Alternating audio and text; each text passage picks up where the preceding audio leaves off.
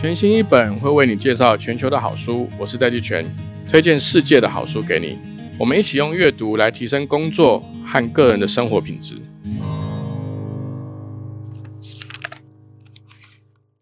今天这个节目全新一本，呃，邀请的特别来宾，全新一周的制作人，我都自称全新一周的妈祖婆，哦，妈祖婆这样。妈祖婆。那为什么要拜托默默那这集当特别来宾呢？其实是因为我其实对 Blackpink 没有那么熟。我先说，我也没有很熟，但是我觉得我比社长再贴近韩国 K-pop 一点点。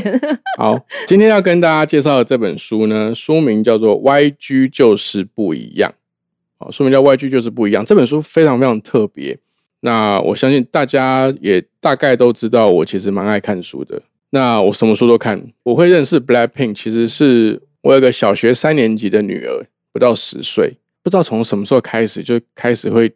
一直在听嘟嘟嘟，还咚咚咚，嘟嘟嘟嘟，就是 Blackpink 的歌。对他可能我可能接他下课的时候呢，他就会把手机接到车上，用 Spotify 播他想听的歌，播他想听的歌。然后有一段时间呢，这首歌就很常放。他有时候是在放以前，他他会把它当成是一个放学有仪式感的一首歌。他就会说要开演唱会喽。然后就开始放，当然，因为最近 Blackpink 在高雄开演唱会嘛，我身边有很多我这个年纪或我这个年纪以上的朋友也去听这个演唱会了。可他们去听这个演唱会的原因，不是因为他们很喜欢，是因为他们的儿子或女儿，尤其是女儿，嗯，很喜欢。所以我就从几个角度开始对这个呃韩国的女子团体 Blackpink 有很浓厚的好奇，包含大家喜欢，就是说这些歌迷喜欢 Blackpink 的方式。他的这个认同的成分又更高了，就是我们有时候喜欢艺人，有时候喜欢听他的歌，有时候是他的歌或是他的歌词能够表现出一些时代精神。像我们小时候有一段时间喜欢林强嘛，或者我们上一辈啦的时候，对对对对对，他就是或者或者是我们上一辈鹿港小镇罗大佑，对对，还有一个像什么什么爱拼才会赢，爱表加呀，对，这个这个其实都是比较时代感比较重，对，那个都比较就是说唱出了。当时的心声，心声对，但现在呢？现在其实比较不是唱出心声，而是说这些粉丝们会想要成为那个人。这个现象不是只有出现在 Blackpink 上面哦，呃，像 Lady Gaga 的粉丝也有这样的特性。还有一个是怪奇比利，嗯嗯嗯，怪奇比利的歌我也觉得很好听，他也在做全球巡回。对，我不知道会不会来台湾，也是一样哦，也是有这个特性。所以他他们有几个共同点，第一个就是。认同的成分变得非常高。第二个呢，是这些现象都是全球性的。我们以前艺人都是非常的区域性的，韩国就是韩国的艺人，日本就是日本的艺人，有时候会来有点像是交流跨界，对对对对对，但它其实不是普遍式的。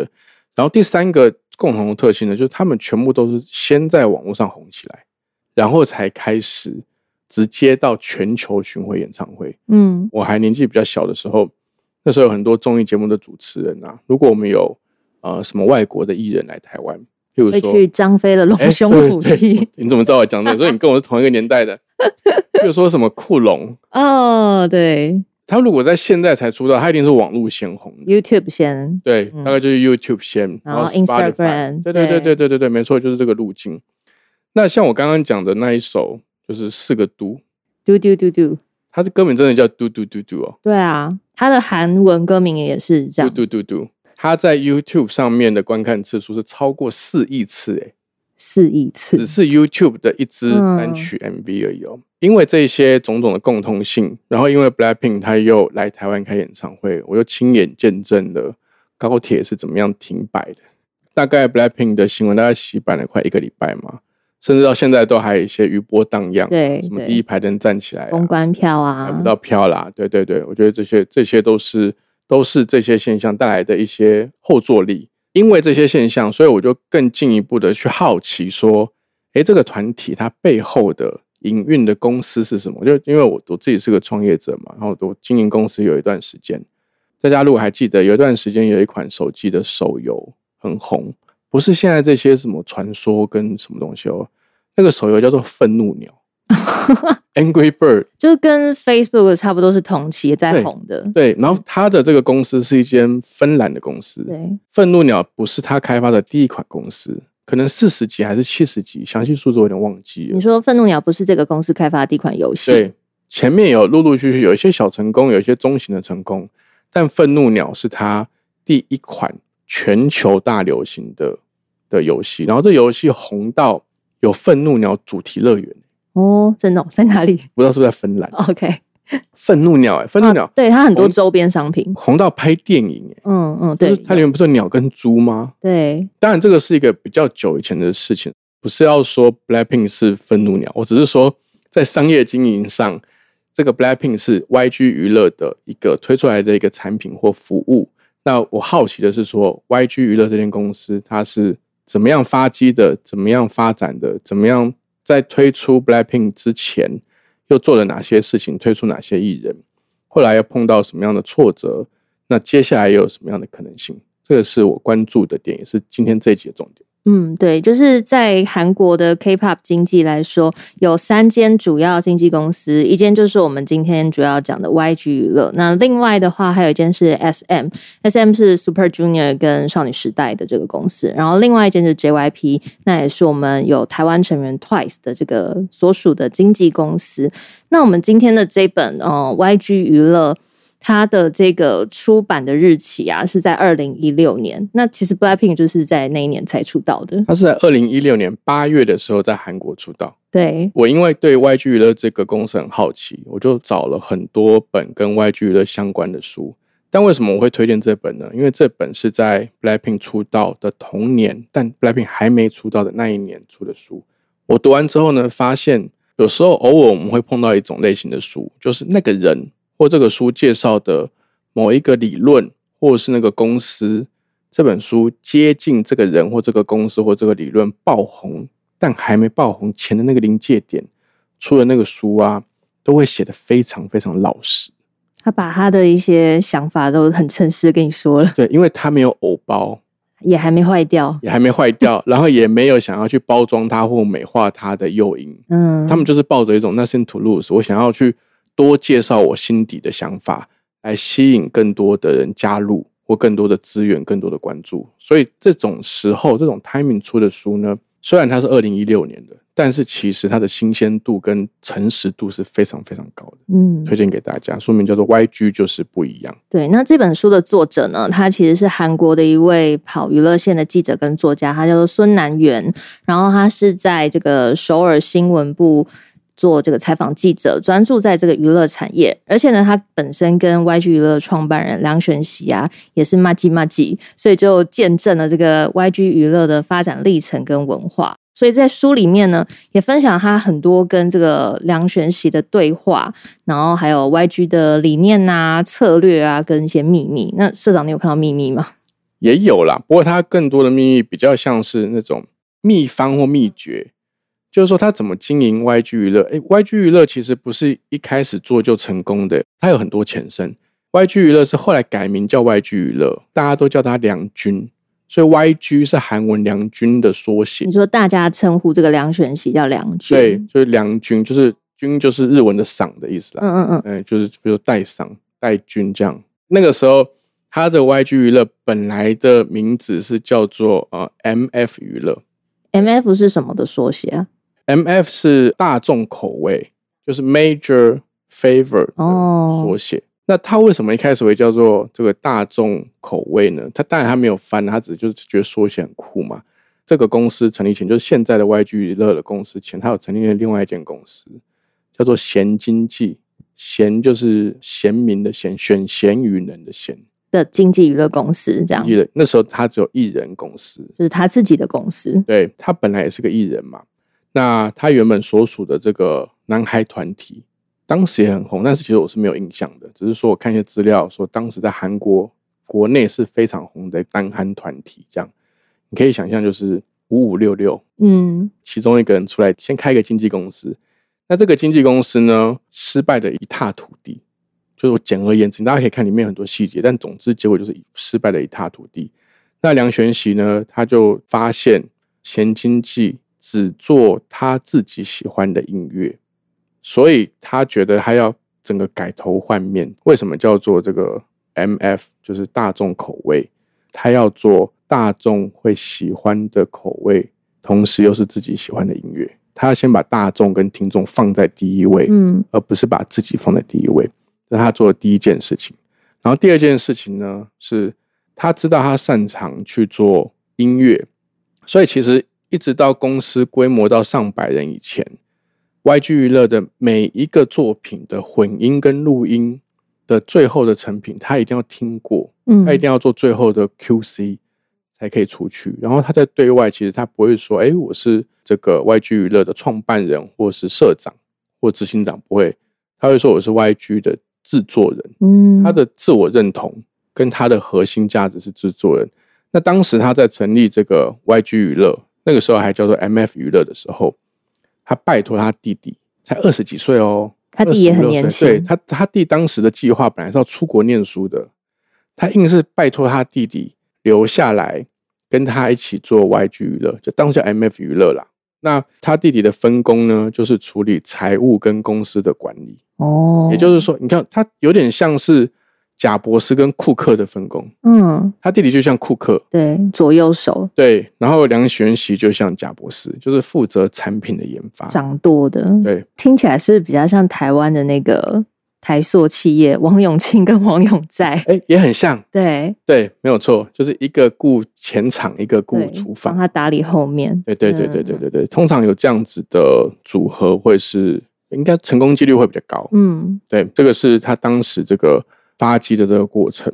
于是他们就是在一九九六年就把这个 YG 娱乐成立起来了，这是二十七年前哦。而且他们成立的时候呢，没有什么没有什么天使投资人，没有那个，对，然后也没有什么有钱爸妈，嗯然后也没有什么三个 F，就是什么朋友、family 跟笨蛋投资都没有。前经济的时候，这个 YG 就是那个梁军就已经欠一屁股债了。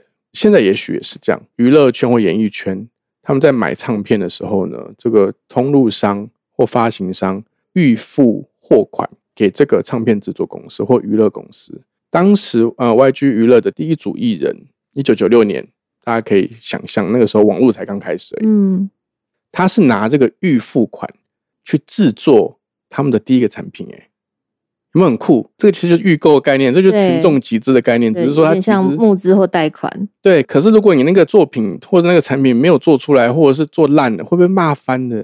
对，你就等于卖不出来，然后你没有钱还人家，对，然后你就你就居居了，你就没有 YG 了，你就去 你，就居，他当时是这样弄，但我不是鼓励大家这样做，我只是说他的故事有这样的一个传奇性或故事性在。嗯这样，他更厉害的是，他一直发展，一直发展。本来韩国就是你刚刚介绍的另外两个韩国的另外两个，SM 跟 JYP，那个历史就更悠久。对，他不是看到一个什么新的趋势，或拥有新的技术，或是进入新的市场，嗯。他都不是走我们传统创新或者是创业的路径，他只是想要把这个他喜欢的这个嘻哈音乐嗯，带进来给大家听。对，给韩国的这些乐听众，对，嗯。那他的初衷是这样。但他失败之后呢，他就觉得不能够只做我喜欢的，要做大众口味，然后去介绍给大家。然后在经营上呢，经营到二零一四年的时候，还吸引了这个全球的精品集团 LVMH 嗯，投资 YG 娱乐。他怎么吸引到的啊？这里面没有写，这里面没有写因为这里面只写到二零一六。哦，OK，对，不管他是怎么吸引到的，他一定要提一个 LV 集团、LVMH 集团相信 buy in 的一个 story 嘛。我们可以从现在的 Blackpink 身上的穿着对，可以看到印证哦，他们是韩团女团里面精品密度最高的。有 Chanel 的代言人，有 Dior 的代言人，对，所以二零一四年 LV 就投资了 YG 娱乐，呃，折合新台币是二十四亿台币，哇哦，很大的一个投资了。很大的爸爸对，Sugar Daddy，对，他就投资。你看这个投资对，这个当然是互为因果。YG 娱乐现在其实不单单只是娱乐公司而已，他们还有自己的化妆品的品牌，嗯然后也代言全球精品的这个行销。嗯，对，就是说它已经变成是一个很广义的娱乐集团。我觉得这个事情可以在韩国发生，然后韩应该说可以在韩国发生，或者韩国可以催生出这样的一个产业，也值得大家去呃了解跟参考的。那我也跟大家更新一个呃 YG 现在的状况，在录音的同时呢，我就上网查一下，YG 娱乐后来是有上市的哦，在韩国有 IPO 的。嗯 YG 娱乐现在的市值刚好就是一兆韩元，那以现在的币值来兑换的话，折合新台币，它的市值是两百三十亿台币。有点难想象。两百三十亿台币，它有点像是 Momo 在疫情期间市值一度高达两千亿，嗯你就可以想象说，这样子的一个娱乐公司，它有上市，曾经拿过 LVMH 的投资。为什么讲曾经？这个因为它中间有一些争议，所以 LV 就要求退股。他那个时候还说，我没有办法按照当时承诺的股份返还回去。返还回去，嗯所以我返还你现金。他的意思就是说我只有钱啦，我可以还你钱啦。他们可能当时有某一些呃股份投资协议，就是说可能一股多少钱，嗯，他可能没有没有做到他当时承诺的那个成功的程度，但是手上的现金是够多的。对，所以我就 好了，我就还你。可是这个退股呢，其实当时 LVMH 从事后的这个新闻跟事件来爬书的话，他们当时只是因为怕争议延烧到 LV，对，他们的合作根本就是还是很密切的，就名义上切割啦。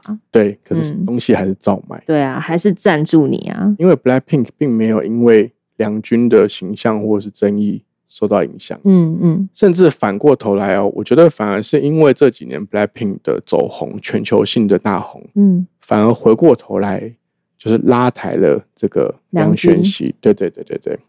那这本书呢，我挑三个重点来跟大家分享一下。第一个部分，当然我刚刚已经有提到了，就是这个梁军呢，梁玄熙，他得到了一个很多创业者都会碰到的阻碍或挫折。通常大家会出来创业啊，大部分都是不爽。嗯，看不下去别人的表现。，对，就是觉得我应该可以做的比他好，或者是我应该可以做出某一个东西。嗯其实不是只是梁军有犯过这样的错误哦，贾伯斯也犯过这样的错误。嗯我现在贾伯斯是指他还没回去 Apple 之前的贾伯斯，直到被市场很严格的检验的时候，嗯才会我用梁军的讲，才会意识到大众口味的重要性，就是 major favor 这样。所以他第一个，他在里面书里面第一个我觉得很重要的一个分享，就是他后来的每一个艺人跟作品呢，都是很严谨、很有纪律的去了解观众要什么，嗯听众要什么。所以他们发现听众要的东西已经不一样了，听众或观众要的是对艺人的投射认同。嗯已经不是只是唱出心声。我觉得也是因为这样，才让外剧娱乐在韩国已经非常饱和的这个这个演艺市场里面，变成第三大巨头。嗯而且第二个呢，是它也掌握到全球扩张的机会，所以它不是在一个既有的饼里面去跟其他两大经纪公司分，嗯，它直接往海外发展。对，所以你看，你如果去查 Wikipedia，以 Blackpink 为例，它的出道时间有两个，一个呢是二零一六年的八月是在韩国出道，第二个出道时间是二零一七年的八月是在日本出道，哦。所以，他有两阶段出道。嗯嗯。然后当然这个事情在更往回溯啊，大家现在一定都知道，因为 Netflix 上非常多 Blackpink 的纪录片啦，或者一些纪录访谈等等他们有一个练习生的制度。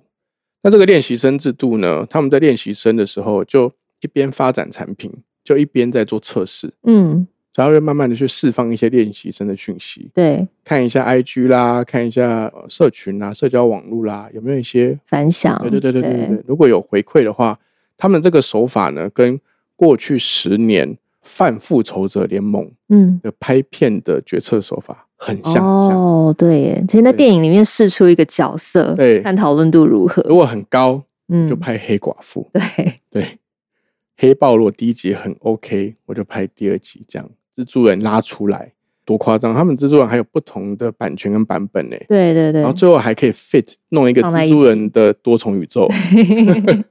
对，所以 YG 娱乐其实它也掌握到了这个趋势。那第二个我要跟大家分享的特点，就是我刚刚有提到的练习生制度。嗯但它特别的不是练习生制度，以往呢，它的这个经济模式是跟日本学的，像我们应该都还记得，早安少女组吗？或是安室奈美惠，哦，他们都是在冲绳演艺学校出来的。其实像台湾也有，台湾的演艺学华冈校，比如华冈艺校啦等等的。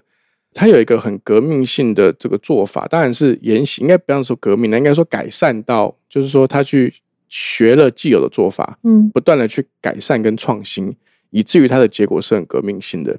就他把这个练习生的制度，第一个是说，他不是把演艺学校水平分工给，譬如说像台湾就是有一个华冈艺校，嗯华冈艺校其实并不处理经纪约或是演演艺的，他是直接在这个 YG 娱乐下面去设立自己的演艺学校，所以他在培养的时候呢，就签好约了。嗯他并没有一个外部的学校培养一半之后呢，再去选角或干嘛。嗯我觉得这个非常非常关键。现在有这个趋势，这个趋势会怎么发展，我还不太确定。我觉得这个跟整个全球的产业生态跟分工生态很有关系。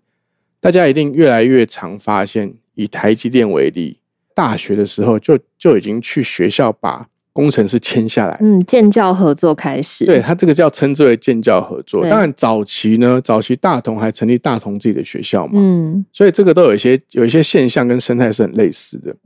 现在台积电呢，你会发现台积电的执行长他已经要到南一中去演讲，他必须要到高中去吸引人才。他。已经往下发展了，，对，像红海，红海还成立了红海研究院，所以我我讲这些趋势是说，像 YG 娱乐呢，它就不是透过一个外部的什么演艺学校，它把它垂直整合到极致，嗯。那因为它把它整合成极致呢，他们就发展出了一个 YG Family 的文化的企业文化。梁玄熙在这个书里面讲的非常非常的直白，他很强调这个 as a family 这样的概念。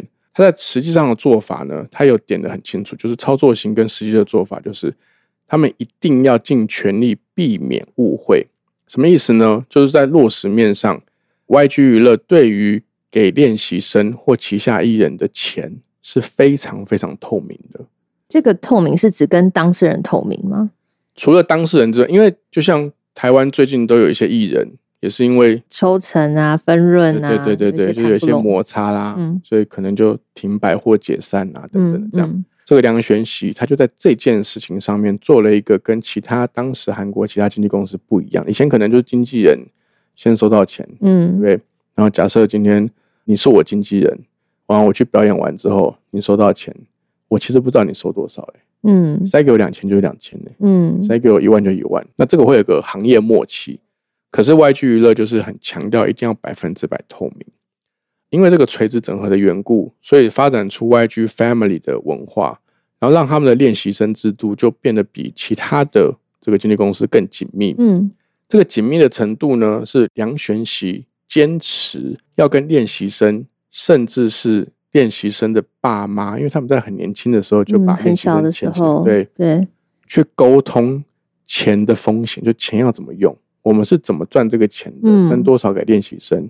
你练习生如果因为什么样的活动代言什么样的东西，就开始变艺人的时候，赚到多少钱，我们分多少给你，有多少是成本，他都把这个事情弄得清清楚楚。嗯这个都是他在迈向成功的路径上有做对的事情。这我觉得这个是第二个可以跟大家分享的。第三个，第三个 YG 娱乐成功的关键呢，他在书里面也有讲，那个章节的 title 叫做 “YG 里有好几十位两军对，其实我看到这个标题，我就想到刚刚社长有说，他在那个公司规模还没有到现在这么盛大前，他一定要亲手执行过那些音乐啊、经济都要他批准。可是现在这么大，他必须要得放下，就是你像你是一位网络的创业家，你不可能到现在都还在写程式吧？”，对，对不可能很对上嘛，不可能。你必须要有其他下面的中阶主管、高阶主管去帮你做这些事情。他很酷哦。他第一个就是你讲的，就是他开始把工作重心移成培养梁军，嗯，不是培养 Blackpink 哦。我相信啊，我相信 Blackpink 他一定也投入很多心力，对，因为那个时候就是二零一六年的时候，其实 Blackpink 还没出道。这本书是二零一六年一月的时候出版，嗯同年八月的时候在韩国先出道的。嗯所以那个时候 YG 娱乐还没有现在这样大的规模，但当时他在书里面他就已经意识到了，他的工作从培养艺人、培养做出好的音乐作品，已经变成培养更多两军。然后因为他要培养这种更多两军呢，他自然而然就要戒掉熬夜工作、早上睡觉的演艺圈坏习惯。他在书里面自己写的，他说他转变成成型人。哦，要变一个工作者，成熟稳健的决策者、工作者。对，这很好玩，因为他要比其他两军早起嘛，对不对？对，其他两军都是呃晚上才起床嘛，在过他以前的生活，对，在过他以前必须要跑得比他们快。前面，对对对，对他就变这样，然后他还说这比戒烟还难，他就是因为这样才变成，就是逐步逐步的，这也可以呼应 Peter Thiel 的另外一本书，叫做《从零到一》。嗯他他就在那本书里面说，这个创业的过程有分两个大的阶段，第一个阶段是从零到一，第二个阶段是从一到一百。那在这本书里面，其实呃，梁军就跟作者分享了这个 YG 怎么样从一到一百嗯，的一些很细腻的做法。你猜现在 YG 它的市值是两百三十亿台币，嗯，它的员工有多少人？刚刚其实，在开录前，社长就问我这个问题，然后我就很无知的说：“哈，有一万吗？对，他现在他现在是四百人，超少的耶，很少，非常非常少。然后在 Blackpink 红之前啊，出道前，在书里面写的，他当时的员工是两百八十个人。两百八哦，两百八可以做出这么大的娱乐产业。哦，这个非常非常酷哦！这个我从里面学到的事情是，我本来就怀疑是这个结构，还是其实他们其他都约聘外包？也有知识型或者是很娱乐型、内容导向的这个产业呢。我首先先注意到的一个趋势跟一个现象是，两百八，我姑且把它抓整数三百好了。就是他在 Blackpink 大红前是三百人，Blackpink 大红后就是现在嗯是四百人，所以 YG 娱乐它的规模跟获利能力跟它的盈利能力，就是它整个组织的发展成熟度，即便只有三百增加到四百个人，可是它产生出来的这个营收跟它的成功是成倍数成长的。对啊就是说它的公司能够有两百趴、三百趴的两倍或三倍的成长的时候，它的公司的团队规模其实只成长了百分之三十三啦。如果从嗯三百嗯成长到四百的话，只成长了三十三 percent。所以我觉得这个是这种类型就知识密集或是内容密集型的产业的一个特性。也像你刚刚猜测的，他也在书里面有提了，在分工上面，他也很细致的有一种类似好莱坞式的、很变形虫、很弹性的，可以跟各式各样的协力厂商。嗯它不一定录音室是自己的，哦对，它不一定后置什么是自己的。为什么我会说这本书是一本很好看而且很老实的书？它有很多蛛丝马迹，就是他很坦白的，就不经意就把这些秘方跟秘诀就讲出来，你知道吗？嗯他说他的工作就是培养几十位良军哦，嗯他公司才四百个人，现在这个书他在讲的时候，当时公司是两百八十个人，他就培养了几十位良军，这是什么意思？他把整个集团的核心是放在企划跟制作、音乐跟艺人本身，对其他相关的这个后面的，不管是录音啦，或者一些技术上的执行啦，甚至连跳舞的老师啊，我觉得他都可以外聘。对他都可以根据大众口味的变化或区隔嗯或分众去外包出去。除了 YG 娱乐之外，还有另外两大的嗯这个经纪公司或娱乐公司嘛。所以这个不是只是一间公司的事情，它有整个产业跟整个生态。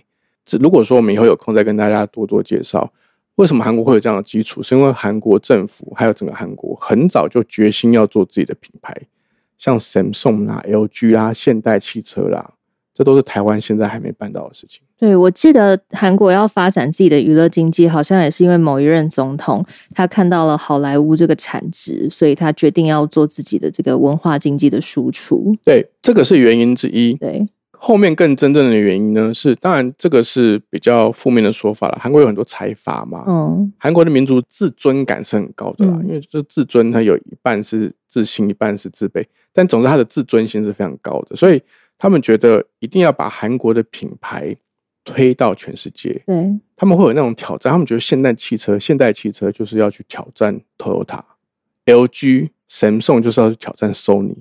他们有这种民族企图心哦，国家企图心哦，所以他们就会请国家之力，嗯去打造品牌嘛。那打造品牌就需要有这些行销跟代言人啦、所以他们才会开始发展出很垂直整合的娱乐生态嘛。对，我记得以前在经过那种什么全国电子啊，Samsung 跟 LG 的电视，永远都是放韩国艺人的 MV。对，对，然后他们的 MV 就是很 fashion 啊，很好看，然后很 fancy，很多颜色，然后美美的跳舞这样子。对，所以其实，在 Blackpink 开始卖 LV 之前，对，他们其实先卖的也是 LG。嗯嗯嗯嗯对，简单讲就是这样。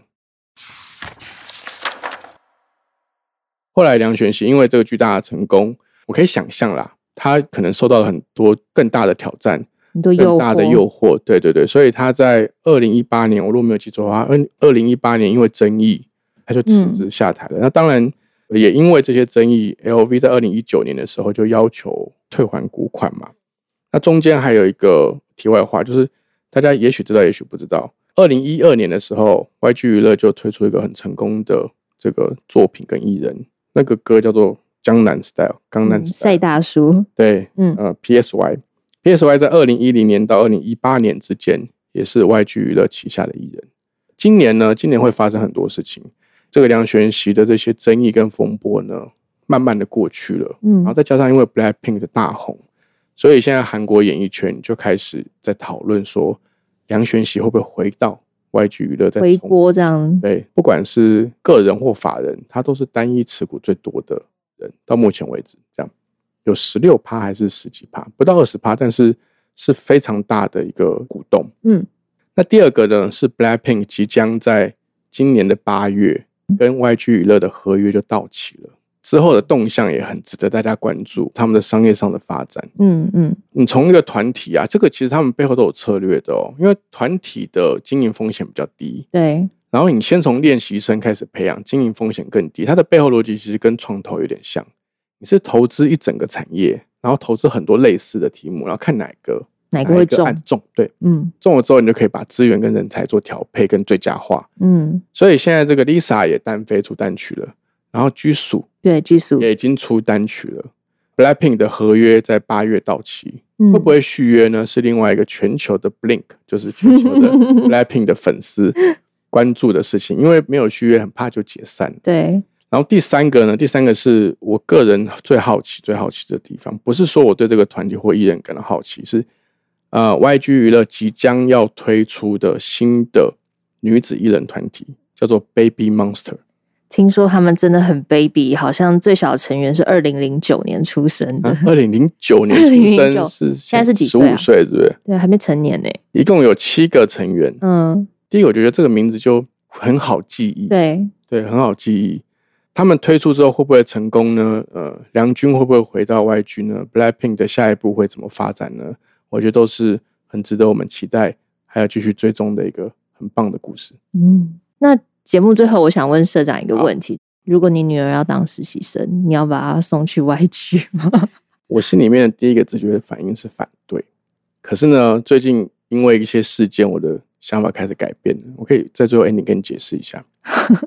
我原本反对的原因是，我觉得太辛苦了吗？不是不是，我觉得这个辛剥削。我觉得这个都还好。嗯尤其我读完这本书之后，我觉得都还好。嗯这，样你知道，这就是你题外话。Blackpink 每个人的身价是四亿耶，哦，好像是说他们在还没有成为练习生之前，他们家境就是不错的，然后靠着自己的努力跟坚持，在往上一对，撑过练习生这个阶段对，所以成为现在的 idol。对，不过最近我还在读另外一本书，叫做《大器晚成》。嗯对，有机会也可以跟大家介绍。就少年得志，其实不一定是好的。不过这个是另外一集的事情。对，那你怎么跟你女儿说？我对于小孩的教育的原则都是，他只要有好奇跟有 motivation，、嗯我都尽量去鼓励他们去尝试。我会帮他们看有什么重大风险或可能的危险啦，有注意这个。他不管是想要学溜冰啊，当练习生啊，全身穿一身黑啦，小学三年级在跟我谈减肥的事情、欸，你觉得嗯作为一个爸爸，他你还没长完，你减什么肥啊？嗯但是我还是抱着鼓励的心情，因为我觉得其实小朋友，你会看每个小朋友的眼睛都是亮的，因为他们对这世界是好奇的，他们也可以去接受失败，然后也有很很高的这个最近很流行的词韧性，哦 Resilience，resilience，所以我都会尽量鼓励他们。但其实我心里面本来是担心，倒也不是说担心他辛苦，是觉得诶，我们新时代的个年轻人。不是应该人人都去学写程式吗？如果那可能是只有你这样想，因为你是网络圈的、啊。没有啊，像艾艾卡拉的 Sega，那你们都是同一个圈子的啊，本来是这样，然后譬如说像林志成、Jamie 也是 还在同一个圈子啊，你还没有出圈。对，因为 AI 的发展实在是越来越快了，嗯我就觉得以后城市其实也是 AI 写。然后什么样的东西呢是 AI 不能取代的？其实是人跟人之间的关系。所以我慢慢就发现，你如果去当练习生，不管有红没有红，我觉得都是很好的经验。